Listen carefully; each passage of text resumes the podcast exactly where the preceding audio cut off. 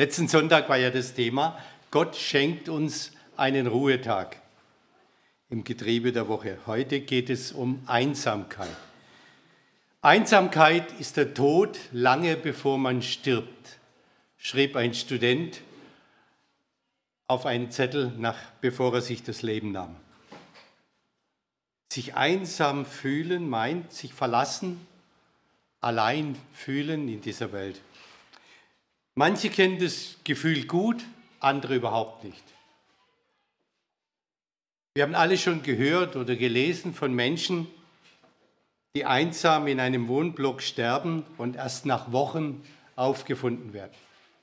Als wir noch in Deutschland gelebt haben, vor über 20 Jahren, war einmal eine Nachricht in der Zeitung, dass man einen Pensionisten gefunden hat, der fünf Jahre in seiner Wohnung lag und im, im Fenster war der Weihnachtsschmuck an. Fünf Jahre lang. Offensichtlich wurde niemand darauf aufmerksam, er wurde von niemand vermisst. Wie schrecklich. Einsamkeit hat viele Gründe. Menschen mit Auffälligkeiten werden manchmal gemieden oder ziehen sich selbst zurück. Ebenso Menschen mit Einschränkungen, weil viele nicht damit umgehen können. Viele alte Menschen fühlen sich oft schrecklich einsam. Und gerade in der Pandemie ist das ja extrem deutlich geworden, dass Menschen vor lauter Einsamkeit und Verzweiflung gestorben sind. Vor vielen Jahren besuchte ich einen Großonkel von mir, das ist wirklich schon lange her, und ich hatte gerade in der Zeitung gelesen, dass er der älteste Mann im Ort jetzt ist. Und ich habe gesagt, Mensch, Onkel, das ist doch toll. Du stehst in der Zeitung, du bist der älteste Mensch im Ort. Stehst sogar in der Zeitung. Er meinte nur, weißt du, was das heißt, der Älteste zu sein? alle deine Freunde, deine Frau, deine Geschwister, alle längst tot. Du bist allein übrig. Meinst du vielleicht, dass das toll ist? Auf die Antwort hatte ich nicht gewartet. Es geht aber nicht nur um alte Menschen oder Menschen mit Einschränkungen, die sich einsam fühlen. Es betrifft auch Menschen in der Mitte des Lebens. Menschen, bei denen alles zu passen scheint. Beispiel ein junges Mädchen aus bester Familie, der Vater ein berühmter Professor, Autor bekannter Bücher, gefragter Redner bei Tagungen, die Mutter eine bekannte Dame der High Society, vielfältig sozial aktiv. Sie aber sitzt in ihrem Zimmer einsam und verzweifelt, versteht die Welt nicht mehr und erträgt das Leben nur, wenn sie Drogen nimmt. Oder da ist jener Manager, der Karriere gemacht hat, ganz oben angekommen ist. Keiner macht ihm was vor. In der Firma spricht man mit Respekt von ihm. Aber im tiefsten Grunde ist er einsam und todunglücklich. In Konferenzpausen, auf langen Reisen oder in schlaflosen Nächten bricht es immer wieder durch und dann helfen nur noch die harten Drinks. Oder da ist jene Frau, deren Mann es zu etwas gebracht hat. Sie ist bekannt, geachtet in der Stadt. Der Verdienst ihres Mannes erlaubt ihr ein angenehmes Leben. Der Sohn studiert sein Wunschfach. Die Tochter schließt bald die Schule auch erfolgreich ab. Man beneidet sie um ihre begabten Kinder und dennoch fühlt sie sich einsam. Das Leben ist so leer. Die Wände scheinen sie zu erdrücken. Und dann helfen nur noch die Pillen, die sie in Stimmung bringen. Es gibt Einsamkeit, die tiefer liegt, wie diese Beispiele zeigen. Vor vielen Jahren las ich in einer Umfrage im ehemaligen Westdeutschland, da gaben auf eine Fernsehumfrage oder Radioumfrage 500.000 Menschen an, einsam zu sein. Wenn man die heute wiederholen würde, ich glaube, die Zahl hätte sich noch verdoppelt.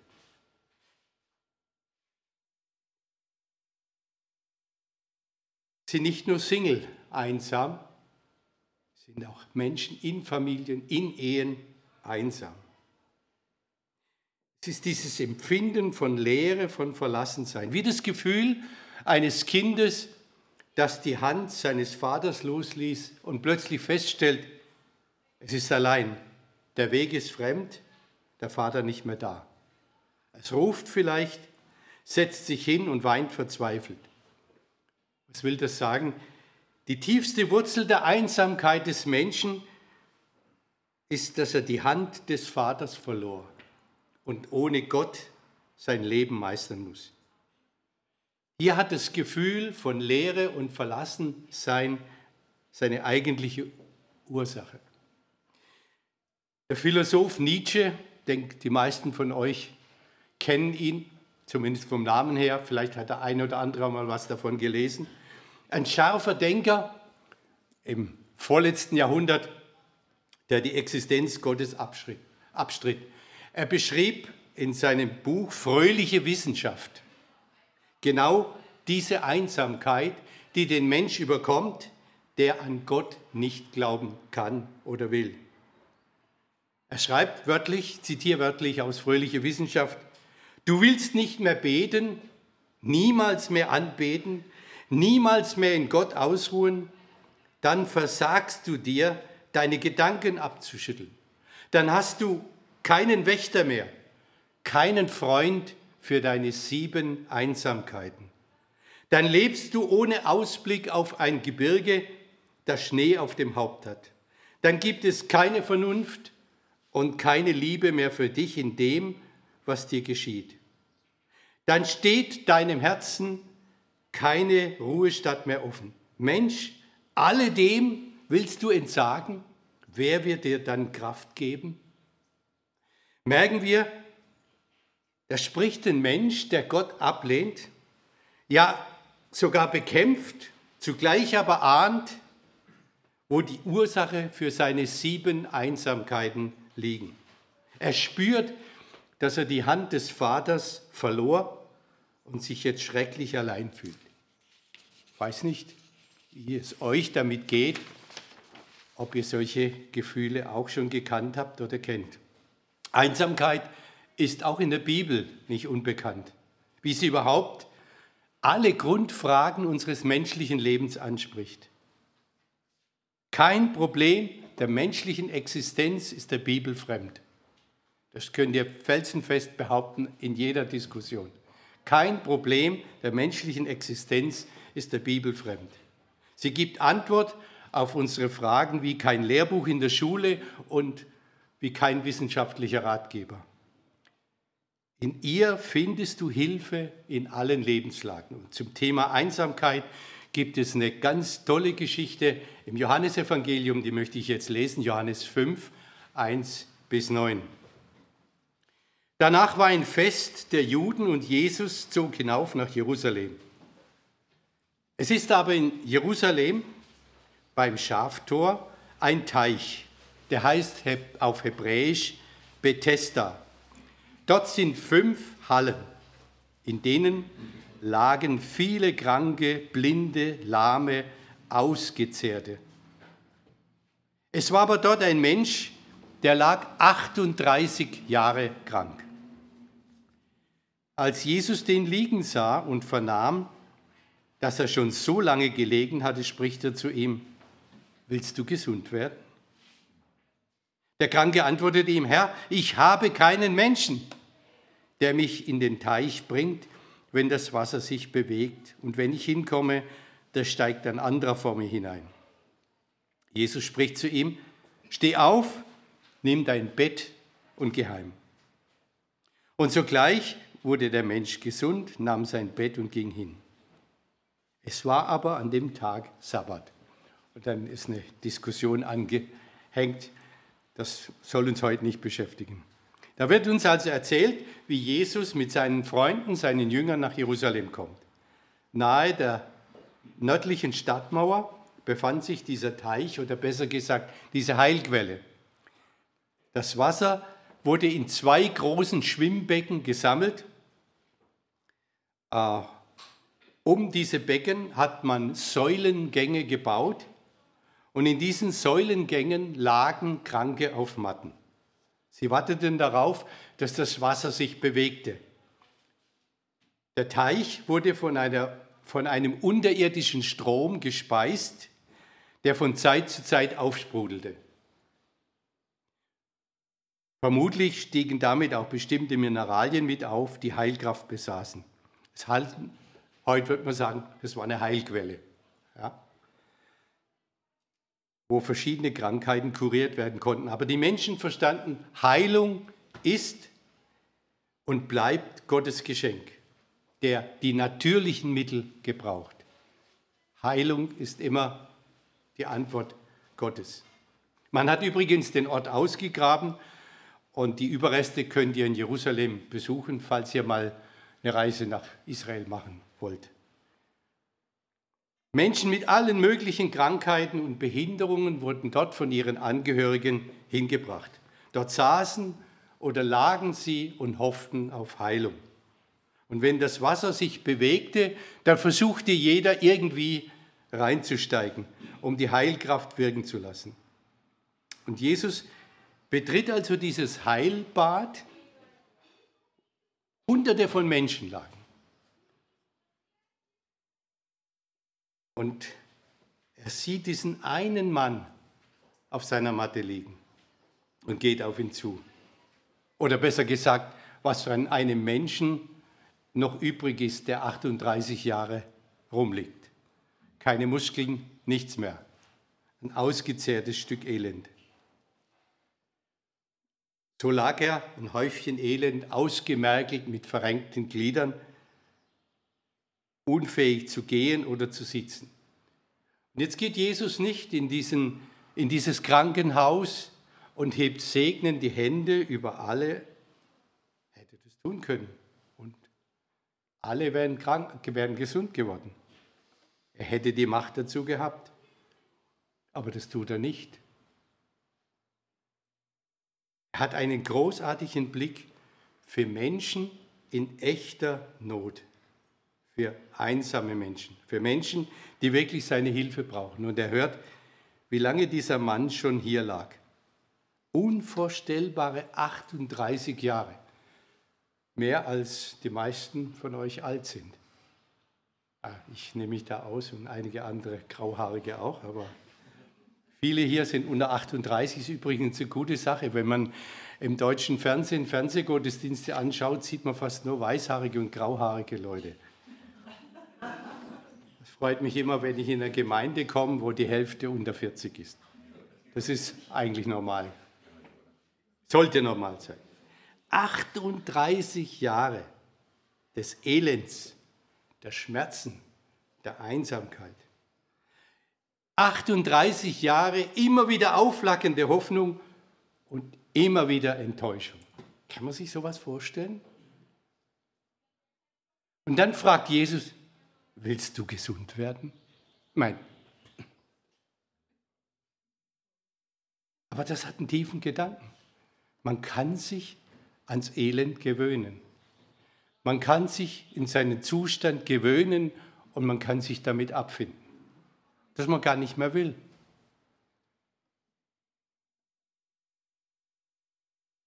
Resignation ist was Schreckliches. Aber da bricht das ganze Elend, die furchtbare Einsamkeit aus diesem Menschen heraus. Ich habe keinen Menschen. Ich bin todeinsam. Ich bin allein. Um mich kümmert sich kein Schwein. Und kein Mensch sowieso habe niemand. Ich bin vollständig verlassen.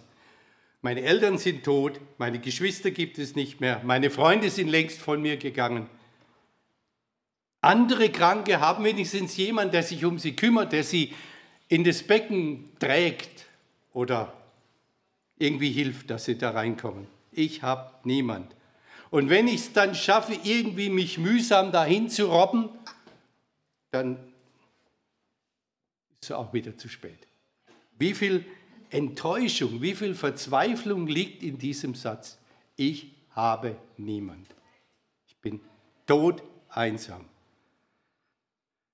Es muss furchtbar sein, keinen Menschen zu haben, der einen versteht, der sich um einen kümmert, immer nur mit Menschen zusammen zu sein, die nur an sich selber denken. Und doch, viele Menschen empfinden so. Nicht nur Kranke oder Menschen mit Einschränkungen. Und wie oft sind wir hauptsächlich von Menschen umgeben, die nur an sich selber denken. Das geht bis hinein in Schulklassen, bis hinein in Freundschaften, bis hinein in Ehen und Familien.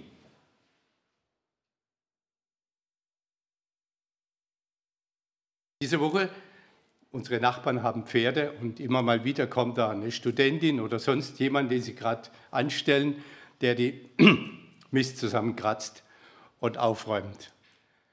Und da sah ich eine junge Frau zum ersten Mal und da sagte ich zu meiner Frau, das ist bestimmt eine alleinerziehende Frau, die sich da was dazu verdienen muss.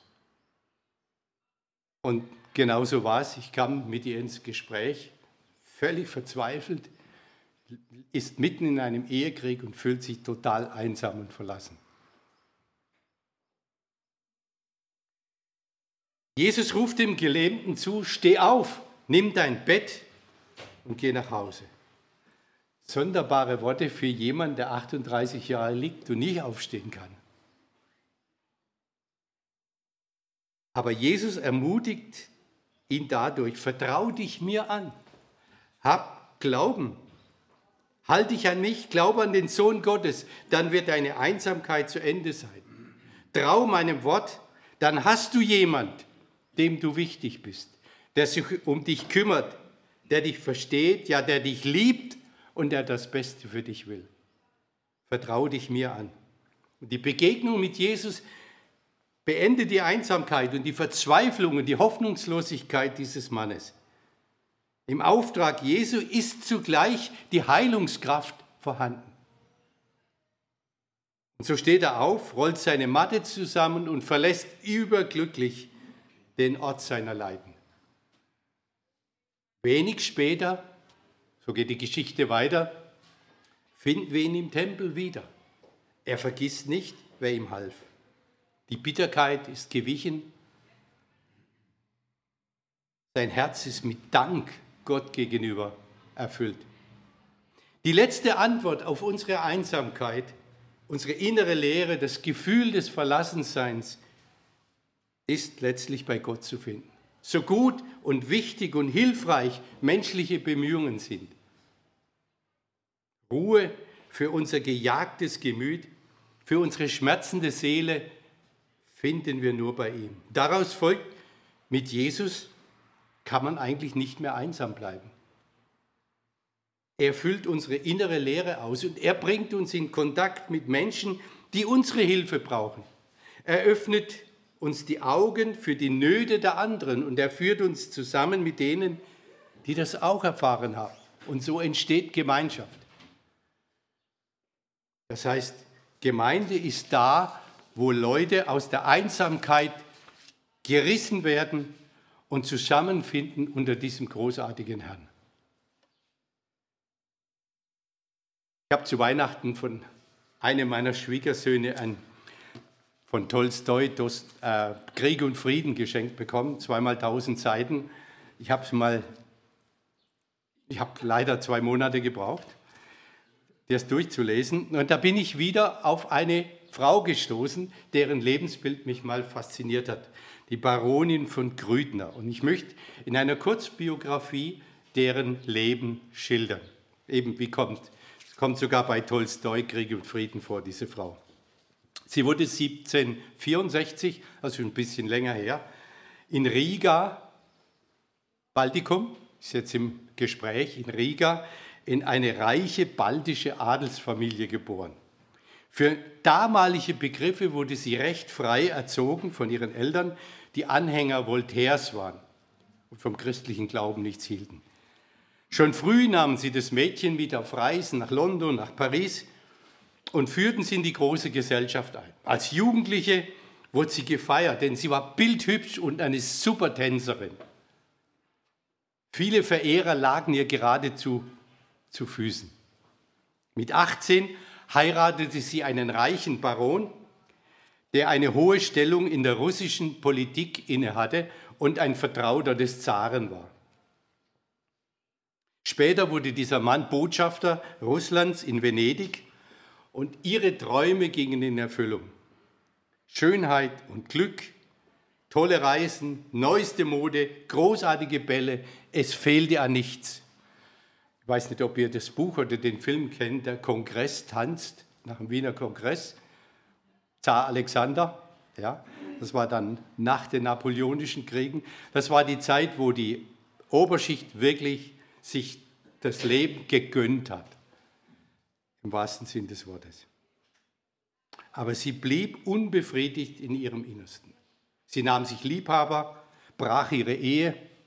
Unglücklich berichtete sie ihre Verfehlungen ihrem Mann, der ihr großzügig verzieh. Das kann jedem mal passieren.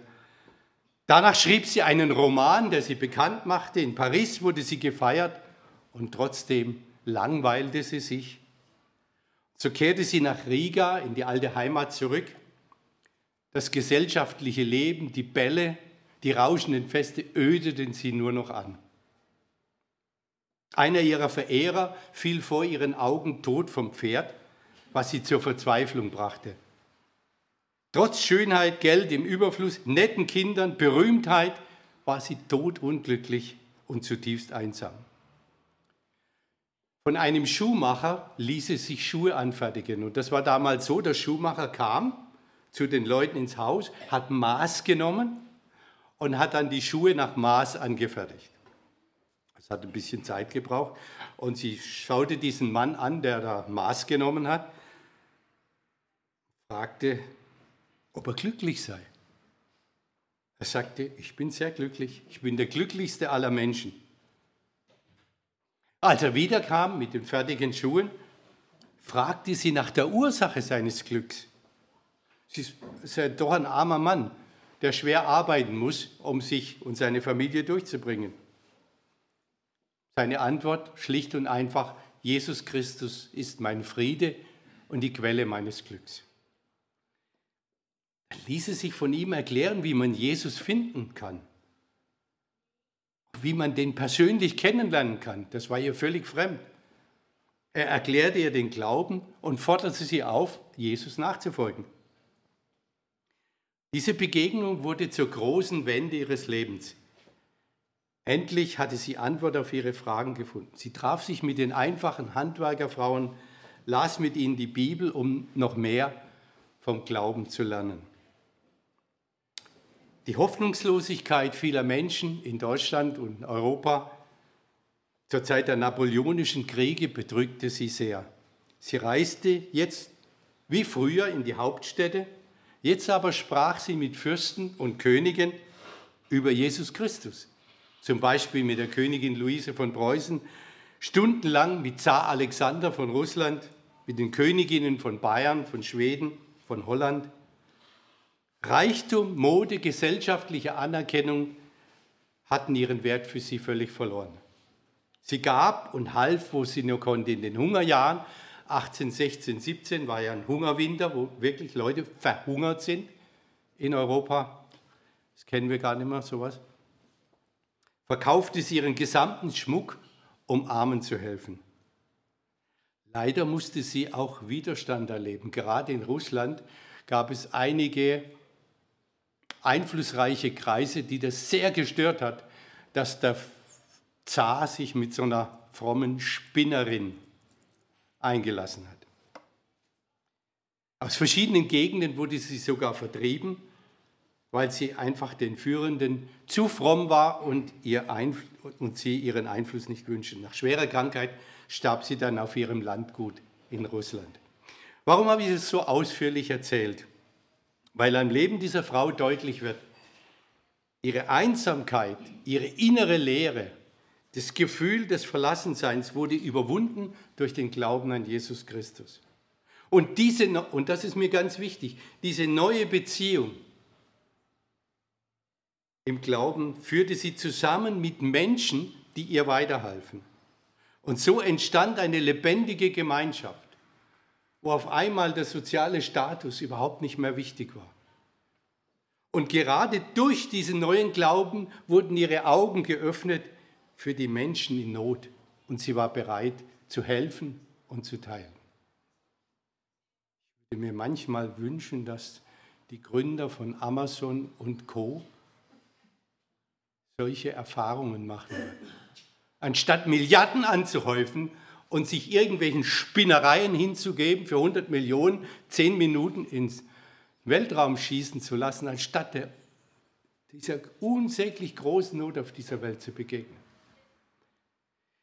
Hier liegt eine Herausforderung aber für jede Gemeinde, auch für uns als Gemeinde, wo echter Glaube vermittelt wird und die Jesus-Beziehung gelebt wird, muss die Einsamkeit weichen. Deswegen sollte in einer Gemeinde niemand einsam sein. Hier muss, in einer Gemeinde muss Platz für jeden, für jede sein. Jeder darf kommen und sich geborgen wissen und zu Hause fühlen. Niemand sollte ausgeschlossen sein oder am Rande stehen oder das Gefühl haben, nicht gebraucht zu werden. Sicher erfüllt Gott nicht alle unsere Wünsche und Hoffnungen, die wir haben im Leben. Aber auch in einer Gemeinde bleiben Wünsche offen. Wird nicht alle Vorstellungen verwirklicht, die wir haben. Aber wir dürfen in der Gemeinschaft mit ihm lernen, auch mit unerfüllten Wünschen zu leben. Er will jedem und jeder ein Zuhause in seiner Gemeinde schenken. Unsere Aufgabe, und das ist die Aufgabe jedes Einzelnen, nicht nur der Ältesten und Verantwortlichen, unsere Aufgabe ist mitzuhelfen, dass jeder, dass jede sich zu Hause fühlt. Dass man sich auf den Sonntag, auf das Zusammensein als Gottesfamilie in seinem Haus freut. Wo ging der Gelähmte hin? In den Tempel, um Gott zu loben und zu danken.